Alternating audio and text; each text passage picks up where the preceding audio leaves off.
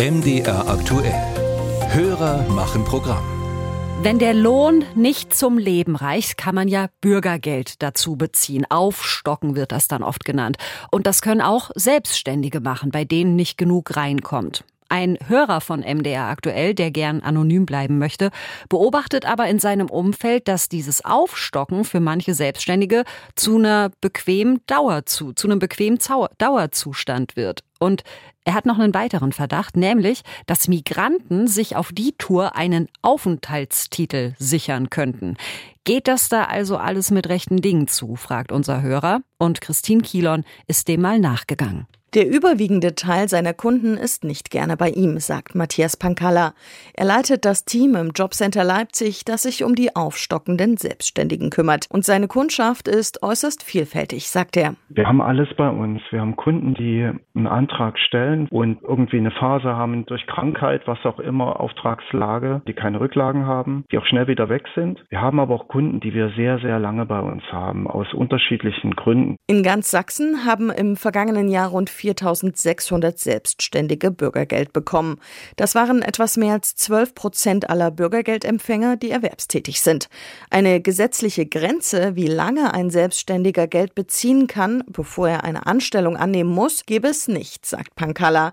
Dennoch gäbe es Grenzen. Wenn wir feststellen, dass die Selbstständigkeit einfach nicht ausreicht, um den Lebensunterhalt zu decken, dann denken wir mit dem Kunden zusammen über einen, wir nennen das Perspektivwechsel nach. Na, wir zeigen dem Kunden auf, was gibt es denn noch, was gibt es am Arbeitsmarkt. Mancher ist vielleicht schon so lange selbstständig und die Kunden haben natürlich manchmal auch Angst, was Neues zu machen. Bei manchen Betroffenen sei die Selbstständigkeit allerdings der einzige Weg, wie sie am Arbeitsleben teilnehmen könnten.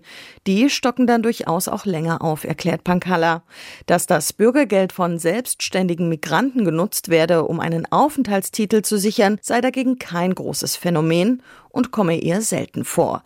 Die Aufstocker kämen aus allen Branchen, sagt Pankalla, wobei die Künstler es besonders schwer hätten. Das bestätigt auch die Bereichsleiterin Selbstständige bei Verdi, Veronika Mörschel.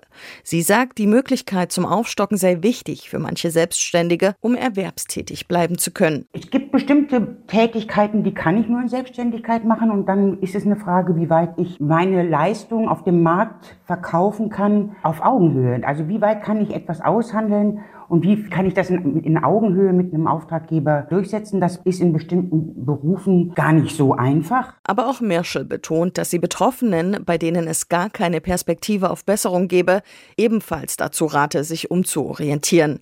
Eine Erwerbstätigkeit, die nicht zum Leben reiche, ergebe wenig Sinn. Aber manchmal gäbe es auch nur kurzzeitige Einbrüche. Das betont auch der Beschäftigungsexperte Holger Schäfer vom Institut der deutschen Wirtschaft. Naja, nun ist es ja nicht so, dass so eine selbstständige berufliche Tätigkeit immer geradlinig verläuft, sondern es gibt vielleicht Jahre, wo es gut läuft, Jahre, wo es nicht so gut läuft und es gibt sicherlich auch Phasen, wo es schwierig wird und für diese Fälle ist eben die Grundsicherung da. Sie ist natürlich nicht dazu da, ein nicht tragfähiges Geschäftsmodell auf Dauer zu subventionieren. Dass der Staat jedoch für alle Menschen das Existenzminimum sichert, sei wichtig und sinnvoll, so Schäfer. Und gesamtgesellschaftlich betrachtet seien die aufstockenden Selbstständigen ohnehin kein Massenphänomen.